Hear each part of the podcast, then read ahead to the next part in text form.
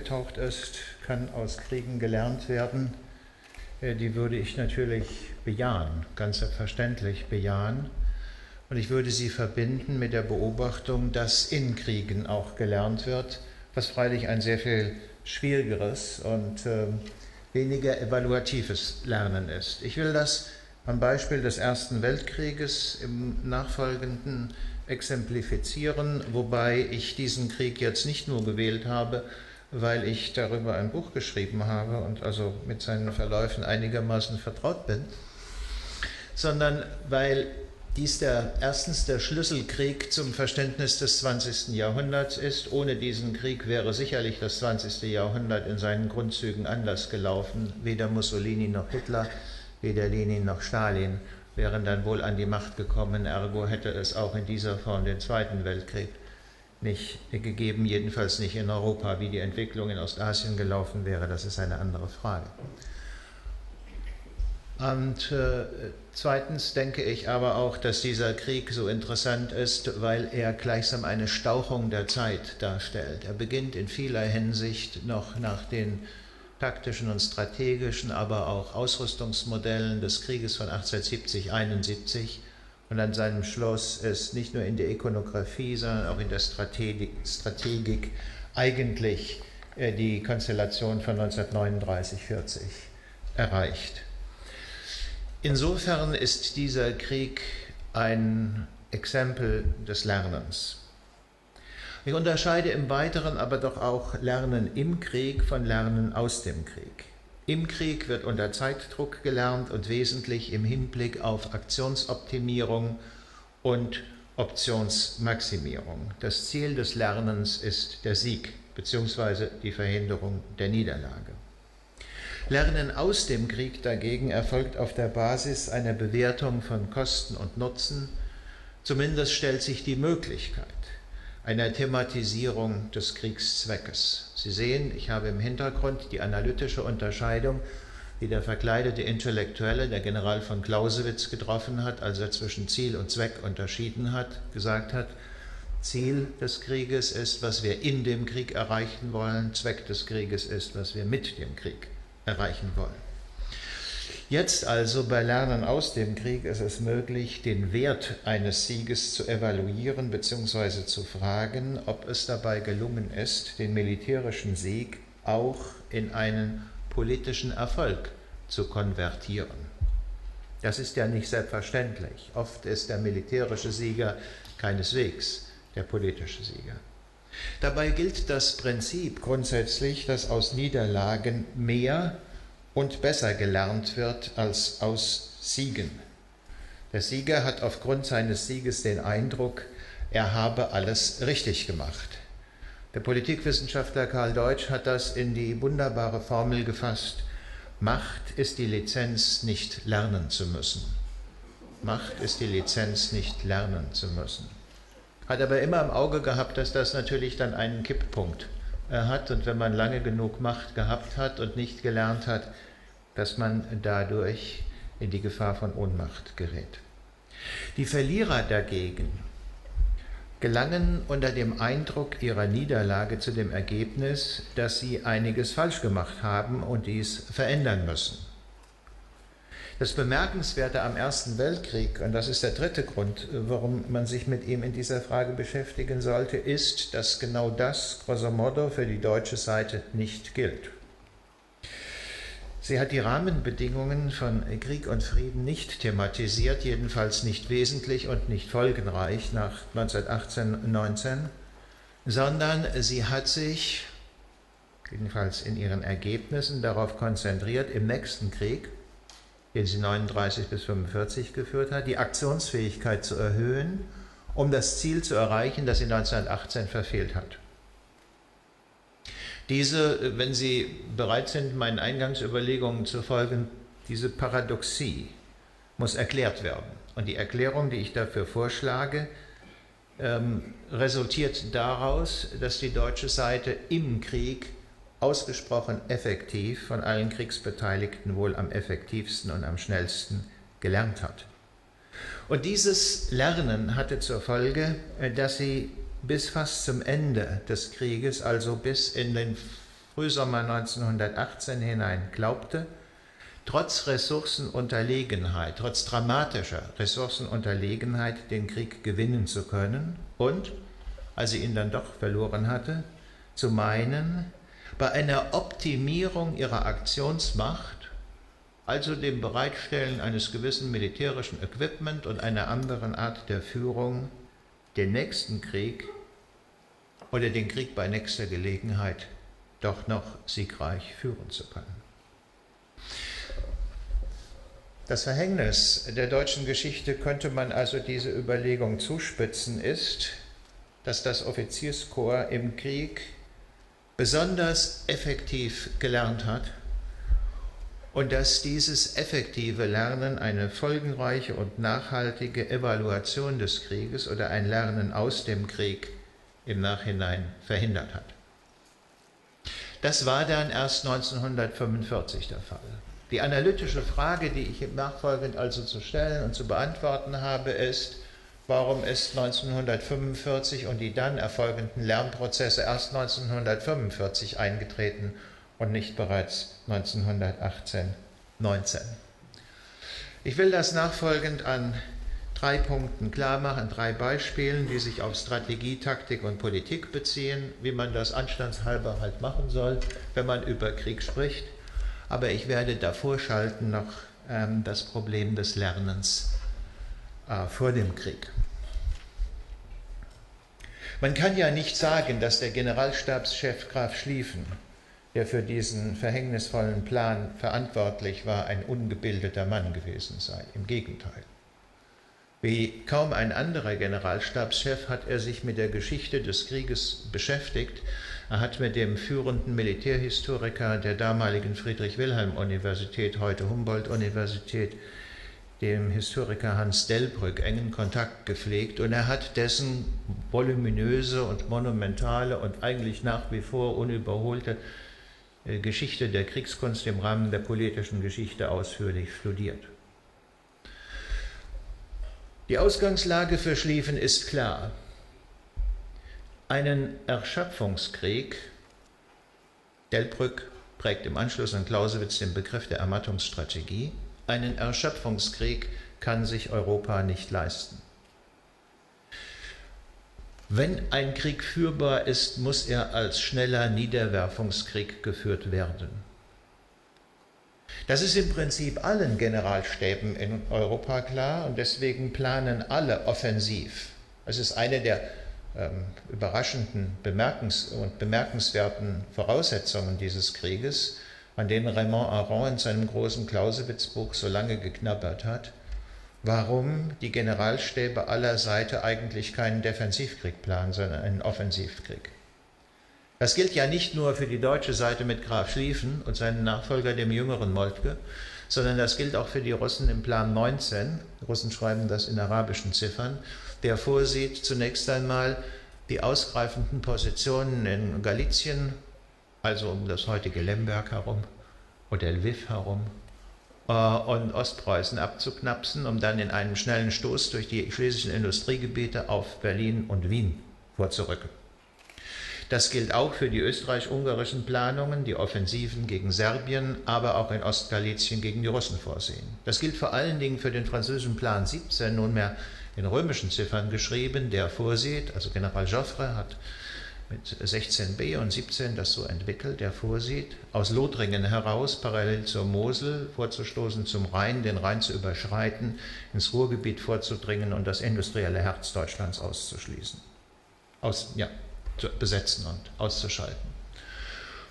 Und Schlieffen seinerseits hat die Idee, man kann einen solchen Krieg nicht führen indem man gegen das französische Festungssystem operiert, wo man sehr viel Zeit braucht für einen Belagerungskrieg, sondern man muss es umgehen, französischen Armeen von hinten packen und auf das Festungssystem rückwärts werfen und äh, auf diese Weise ähm, zwischen dem 36. und dem 42. Mobilmachungstag den Krieg im Westen entschieden zu haben. Aber wie ist das möglich?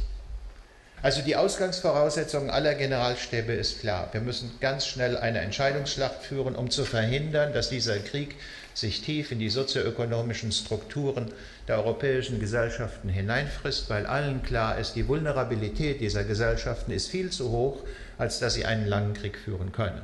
Das wissen sie. Und Schlieffen lernt und lernt und lernt und er stößt bei Delbrück auf dessen Beschreibung der Schlacht von Cannae, also Hannibals Erfolg gegen die römischen äh, Legionen, als es seinem Zentrum gelingt, deren Stoß aufzufangen, die Flügel auszuklappen, die Römer von hinten zu umfassen und zu vernichten. Und sozusagen die Obsession, eine Schlacht wie Cannae zu schlagen, ist gleichsam äh, die Blaupause für die Planungen, die er entwirft durch den schnellen Vorstoß des starken rechten Flügels über Belgien, die Umfassung der Franzosen links ihres Festungssystems und die Vernichtung der französischen Kräfte im Rückraum ihrer Festungen. Man kann also sagen, Schlieffen hat gelernt.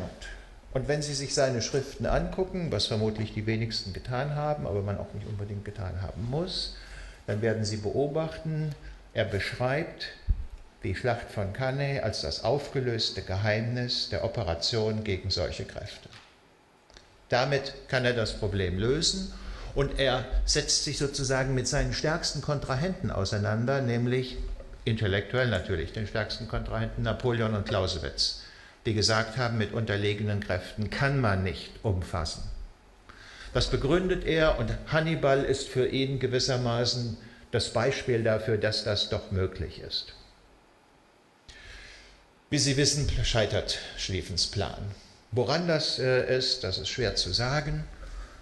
Das äh, könnte sein, dass es logistische Fehler sind. Das könnte sein, äh, dass äh, der Generaloberst von Bülow, der Chef des zweiten, der zweiten Armee, die Nerven verliert. Moltke ist nicht führungsfähig genug. Es kann aber auch sein, dass die Bayern, die sechste Armee, viel zu tapfer kämpfen weil sie den französischen Vorstoß in der Grenzschlacht von Saarburg und Mürchingen aufhalten, statt die Franzosen in den Sack hereinzulassen, sodass also in der entscheidenden Phase der Marne-Schlacht Joffre die Möglichkeit hat, seine zweite und dritte Armee auf dem Eisenbahnsystem um Paris herum zu bewegen und auf seinem linken Flügel zu massieren. Wären die Bayern zurückgegangen, wäre das vermutlich nicht möglich gewesen. Also sozusagen der Schlieffenplan könnte man, wenn man es zuspitzen will, scheitert am deutschen föderativen politischen System. Weil die Bayern das natürlich nicht ertragen können, dass die Preußen vom rechten Flügel den Krieg gewinnen und sie sind die ganze Zeit zurückgegangen. Das kann man nachvollziehen. Aber auch alle anderen Offensivpläne sind gescheitert, die der Russen äh, in Ostpreußen mit dem Untergang der ersten und der zweiten Armee, äh, die der Österreicher in Galizien und in Serbien die der Franzosen in Lothringen im Übrigen unter den furchtbarsten Verlusten, die es in der französischen Militärgeschichte gegeben hat, auch in den Ardennen, als sich die deutschen Steilfeuergeschütze den französischen Flachbahngeschützen unendlich überlegen erweisen und an einem Tag in der französischen Militärgeschichte in dieser Form bis heute einmalig 40.000 Mann ihr Leben verlieren. Alle Pläne sind gescheitert. Also was tun? Wenn ich sage, alle Pläne sind gescheitert, dann gilt allerdings für einen das nicht, über den ich bislang nicht gesprochen habe und den Sie sofort identifiziert haben, die Briten. Die nämlich haben einen ganz anderen Kriegsplan, typisch für die geostrategische Disposition einer Seemacht, der ist auf lange Zeit angelegt. Und Kriegsminister Kitchener hat auch die Vorstellung, dass man ein durchaus Interesse daran hat, dass die Verbündeten und Feinde sich relativ lange aneinander reiben, dass sie einen langen Krieg führen, denn der Gewinner eines langen Kriegs, so Kitcheners Vorstellung, werde in jedem Fall das Empire sein. Insofern ja nicht nur Deutschland ein Konkurrent der Briten ist, sondern auch die Franzosen, mit denen man sich in Paschoda und anderen Orten kurz zuvor ja noch gegenübergestanden hatte, und auch die Russen, mit denen man das Great Game ja gespielt hatte und kurz zuvor beendet hatte. Also Kitcheners Vorstellung ist eigentlich, dieser Krieg soll lange dauern. Und je länger er dauert, desto leichter wird es den Briten fallen, durch den Aufwuchs, den langsamen Aufwuchs ihres Militärs, sie haben ja nur eine Berufsarmee und im Prinzip nur sechs einsatzfähige Divisionen, äh, die Entscheidung herbeizuführen. Also lernt der deutsche Generalstab, inzwischen haben wir die zweite OHL, strategisch. Und das strategische Lernen des Generals von Falkenhayn besteht darin, dass er nunmehr analysieren muss, wie ist unter den gegebenen Bedingungen es möglich, diesen Krieg doch noch erfolgreich zu Ende zu bringen. Er sagt im November 1914 zu Bethmann-Hollweg, das Beste, was wir hinbekommen, ist eine Partie Remise. Mehr ist nicht drin. Aber wenn wir den Krieg unentschieden gestalten, dann haben wir ihn de facto gewonnen. Ein eigentlich erstaunlich kluger, analytischer Kopf im November 1914 zu diesem Punkt zu kommen. Die Lösung, die er hat, ist die Konzentration der Kräfte gegen Russland, um Russland durch einen vernichtenden Schlag im Jahre 1915 zu einem Separatfrieden zu zwingen. Der vernichtende Schlag gelingt, der Separatfrieden nicht. Der vernichtende Schlag gelingt darum, weil es nunmehr zu einer Abkehr von der Schlieffenschen Doktrin der Umfassung kommt. Man etwas übt, was man vorher nicht gekonnt hatte, nämlich die Durchbruchsschlacht. Die schlägt man bei Gorlice Tarnow und es gelingt, die russische Front über Galizien aufzurollen. Die Russen haben Verluste, die in der Summe mehr als eine Million Mann betragen und die russische Front ist 500 Kilometer zurückgeworfen. Also 1915 das im Prinzip erfolgreichste Jahr der Mittelmächte.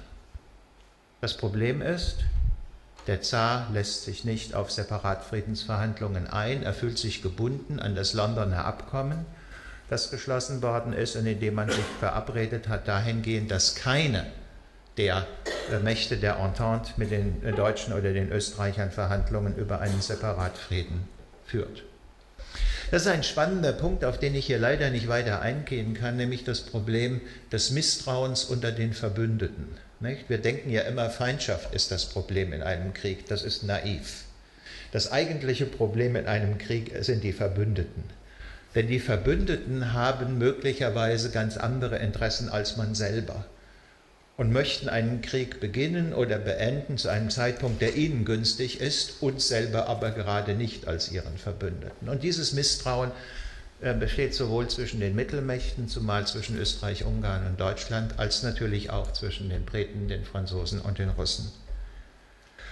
Wir können also sagen, zu seinem eigenen Ungeschick und Verhängnis verweigert sich der Zar dem Separatfrieden, denn sonst hätte er vielleicht den Thron behalten, aber auf jeden Fall hätte er das Leben seiner Familie gerettet. Macht er nicht, muss er für bezahlen. Aber Falkenhayn hat sein Ziel nicht erreicht. Die Rechnung ist nicht aufgegangen. Er hat einen Takt, einen strategischen Erfolg erzielt, aber er kann ihn nicht politisch konvertieren kommt er also auf die Idee, das Ganze nunmehr im Westen zu wiederholen und da identifiziert er Frankreich als den Akteur, der am leichtesten anzugreifen ist. Er kommt nämlich zu dem Ergebnis, dass die Franzosen im bisherigen Kriegsverlauf tendenziell doppelt so hohe Verluste gehabt haben wie die Deutschen und dass gleichzeitig die französische Gesellschaft sehr viel mehr verwundbarer ist für Verluste, weil dort die demografische Reproduktionsrate um die 1890er Jahre herum auf im Schnitt zwei Kinder pro Familie gesunken ist, während sie in Deutschland nach wie vor drei Kinder pro Familie ist. Die gesamte Strategie von Verdun, nicht? Verdun ist gewissermaßen das Komplement für das Jahr 1916 von Falkenhayn, ist aufgebaut auf dem Gedanken, er selber spricht von Weißbluten, Blutpumpe und derlei mehr, dass die französische Gesellschaft große, nachhaltige Verluste nicht wird ertragen können und darüber zusammenbricht. Das äh, geht davon aus, dass die französischen Verluste beim Halten von Verdun, sucht sich ja bewusst Verdun aus, als dem Ort, wo das Fränkische Reich in ein West- und ein Ostfränkisches Reich getrennt worden ist, wo die Franzosen also nicht zurückgehen werden können, sondern den Ort verteidigen müssen und dass sie dabei diese großen Verluste erleiden, dass sie doppelt so hoch sein werden wie die deutschen Verluste und dass darüber Frankreich kollabiert. Auch diese Rechnung geht bekanntlich nicht auf weil General Petain ein System entwickelt, bei dem er, in dem er den psychischen Verschleiß der französischen Truppen durch ihre permanente Auswechslung verhindert, während deutscherseits notorisch die fünfte Armee angreift. Das ist eine preußische Armee unter dem Kommando des Kronprinzen. Ähm, das hat weitreichende Folgen, denn der Kronprinz steht als Schlechter von Verdun 1918 nicht als sozusagen potenzieller Reservekandidat für seinen zurücktretenden Vater zur Verfügung. Und das hat Folgen. Also sozusagen auf der strategischen Ebene hat man alle Karten ausgespielt und da ist 1916 der Krieg eigentlich zu Ende. Taktische Ebene. Vielleicht sollten wir an dieser Stelle uns drei Typen von Soldaten oder von Kriegern ins Auge fassen, die ich mit antiken Begriffen benenne, zwei aus der Ilias, nämlich die Odysseus-Gestalten und die Achill-Gestalten. Die Achill-Gestalten, die wollen halt kämpfen, um, um möglichst viel Ehre zu akkumulieren. Ernst Jünger wäre vielleicht so einer. Odysseus dagegen ist ein ganz anderer Kopf. Er denkt permanent über die Rahmenbedingungen von Kriegführung nach über die Rahmenbedingungen und will die verändern. Bekanntlich äh, dringt Odysseus ja zunächst nach Troja durch die Kanalisation ein und holt das Palladion der Göttin Athene aus der Stadt raus, um anschließend dann diesen großen Coup zu landen mit dem Pferd, indem er den Frieden als den Krieg und den Krieg als den Frieden miteinander so vermischt, dass die Trojaner nicht mehr wissen, woran sie sind und daran zugrunde gehen. Das heißt, Odysseus ist der Intellektuelle, der die Rahmenbedingungen von Kriegführung neu definiert. Als drittes würde ich noch nennen Archimedes, äh, den Mathematiker und Konstrukteur, der bei der Verteidigung einer süditalienischen Stadt den Römern so großen Ärger gemacht hat, weil er mit Brennspiegel und Kränen ihre Schiffe in Brand gesetzt hat oder sozusagen umgestürzt hat. Die Achilles sollen uns jetzt nicht weiter interessieren. Archimedes ist klar, das ist Fritz Haber, nicht? der auf die Idee kommt, wir führen den Krieg, indem wir die Umwelt des Kriegführens so verändern, dass sie für die dort kämpfenden Soldaten nicht mehr überlebensfähig ist. Giftgas. Odysseus aber ist der Oberst Fritz von Lossberg, den Sie vielleicht nicht kennen, aber den Sie jetzt ganz kurz kennen werden. Lossberg ist Ludendorffs Intellektueller. Er wird immer vorgeschickt, wenn den Briten oder den Franzosen ein Erfolg gelungen ist und Lossberg muss ihn analysieren. Und das Problem, dem Lossberg sich taktisch gegenüber sieht, besteht darin, dass inzwischen die Materialüberlegenheit der Entente bei dem Angriff auf die deutschen sehr gut ausgebauten Grabensystemen sich schmerzlich bemerkbar macht.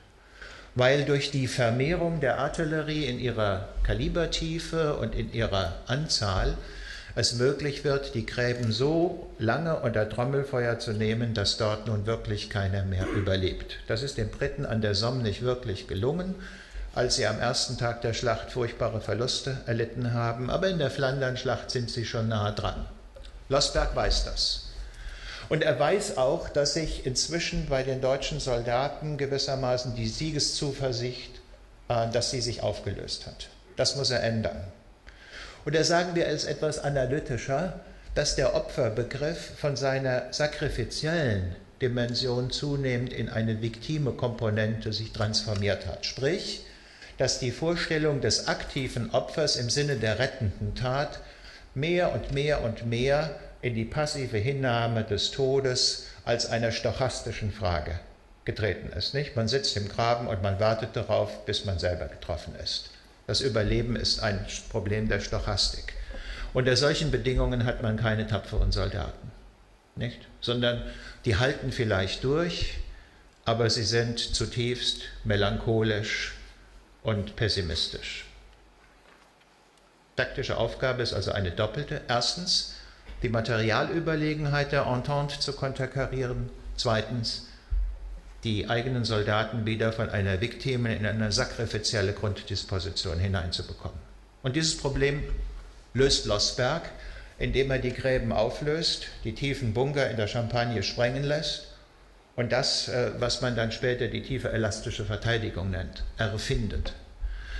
Das heißt, an die Stelle der Gräben tritt eine Verteidigungstiefe eines Geländestreifens von 10 bis 15 Kilometer in dem die vordersten Linien, kämpft jetzt nur noch aus Schützenlöchern und Granattrichtern, nur von dünnen Schleiern besetzt sind, sodass das britische Trommelfeuer, wir sie bewegen uns in Flandern, sagen wir mal über einen Zeitraum von zwei Wochen und bei einer Anzahl von 2000 Artillerieeinheiten auf eine Fronttiefe von 12 bis 14 Kilometern eine sehr geringe Wirkung nur entfaltet.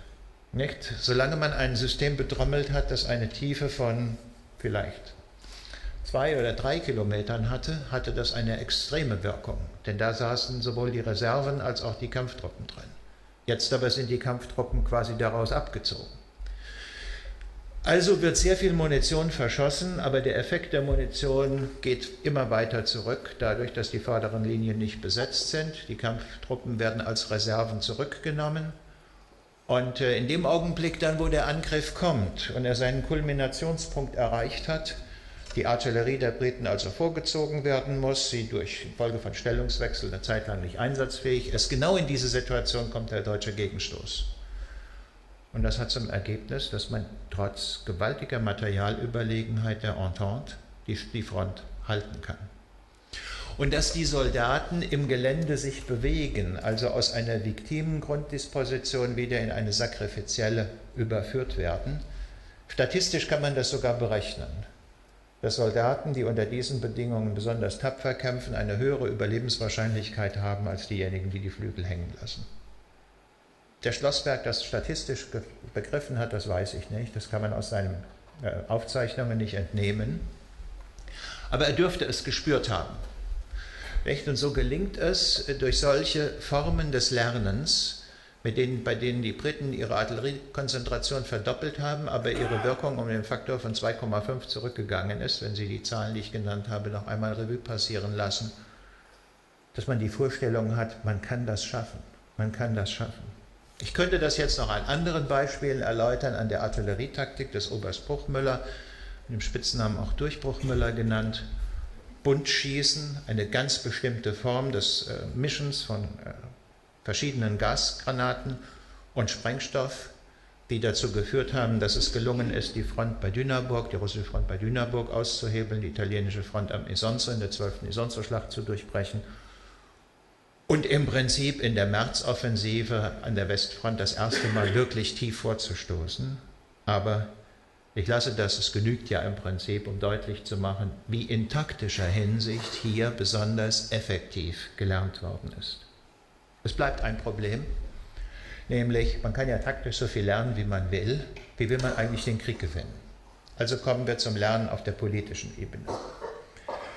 Und hier wird gelernt in dem, was ich die Politik der revolutionären Infektion nenne. Erstens, die erste Idee ist, man setzt an der religiösen Komponente an. Und äh, es sind äh, nicht nur der Kaiser, der drängt gleich von Anfang an darauf, sondern auch der Generalfeldmarschall Kolmar von der Goltz, der Abenteurer und Intellektuelle und Wissenschaftler Max von Oppenheim, Sohn des bekannten Bankhauses, und der Publizist Ernst Jeck die sagen, Frankreich und Großbritannien sind in der Frage äh, der islamischen Soldaten verwundbar. Und deswegen ruft der Sultan im Dezember 1914 den Heiligen Krieg aus. Der Generalfeldmarschall von der Goltz war auch der Auffassung, das 20. Jahrhundert wird nicht mehr das Jahrhundert des weisen Mannes sein, sondern ein Jahrhundert des farbigen Mannes. Da war er seiner Zeit durchaus voraus oder die Zeit war ihm hinterher, je nachdem, wie man das sehen will. Aber sie haben die Vorstellung, man kann die Kolonialimperien der Briten und Franzosen zerstören, indem man die islamische Karte spielt. Und die spielen sie. Die hat allerdings keine große Wirkung. Aber sozusagen, man spielt schon mal mit der revolutionären Infektion. Zweite Karte, die sie ausspielen, ist die des Nationalismus. Also die Unterstützung des irischen Osteraufstandes, als ähm, die Deutschen sehr pünktlich ähm, anlanden, Waffen, die ihren nicht so ganz pünktlich versuchen, sie zu entgegen, entgegenzunehmen. Der Osteraufstand gelingt ja letzten Endes auch nicht, aber er bindet britische Truppen. Viel folgenreicher aber ist diese Politik im Osten. Also die, unter, die Aufstellung eines finnischen Jägerbataillons, Finnland gehört ja bis dato zu Russland, die Unterstützung baltischer Unabhängigkeitsbewegungen, die Ausrufung eines selbstständigen polnischen Staates durch den deutschen General von Beseler im Warschauer Stadtschloss und auch die Unterstützung ukrainischer Unabhängigkeitsbewegungen, um Russland, wenn es denn keinen Separatfrieden eingehen will, auf diese Weise in die Knie zu zwingen. Woodrow Wilson in seinen berühmten 14 Punkten und vor allen Dingen in der Erklärung des Rechts auf nationale Selbstbestimmung reagiert erst auf diese deutsche Politik der imperialen Zerschlagung multinationaler Imperien. Das ist recht erfolgreich, das Ansetzen an dieser imperialen äh, Dimension, aber es zeitigt kurzfristig nicht die gewünschten Erfolge. Und deswegen gelingt es dem Generalstab in Zusammenwirken mit dem Außenministerium und insbesondere mit der deutschen Sozialdemokratie, sprich dem Agenten Pavus Helfand, diese Züricher Gruppe um einen gewissen Wladimir Ilyich Ulyanov, Lenin also, zu mobilisieren mit dem Zug von Zürich nach Sassnitz zu bringen, wo er auf eine schwedische Fähre umsteigt, vor allen Dingen ihn mit einigen Millionen Reichsmark auszustatten oder Goldstücken, damit er aus dem Separatistenplättchen Pravda eine einflussreiche Zeitung machen kann. Und das ist in der Tat folgenreich und ein Eingriff in den weiteren Gang der Geschichte, der unübersehbar ist. Wir müssten also, wenn wir über diesen Krieg sprechen, vor allen Dingen über das Epochenjahr 1917 sprechen Erst bürgerliche Revolution, dann sozialistische Revolution in Russland und dann Eintritt der USA in den Krieg und Aufstieg der USA im Prinzip zum Globocop, Ablösung der Briten als dem Regelgeber der internationalen Politik. Abschließende Bemerkung. Das Verhängnis der großen Erfolge der Deutschen zwischen 1915 und 1900 17, 18 in Russland hat weitreichende Folgen. Ist nämlich die Ursache dafür, dass in 1941 die Russen bzw. die Sowjets hinsichtlich ihrer militärischen Aktionsfähigkeit dramatisch unterschätzen. Sie haben also in jeder Hinsicht das Falsche gelernt. Vielen Dank.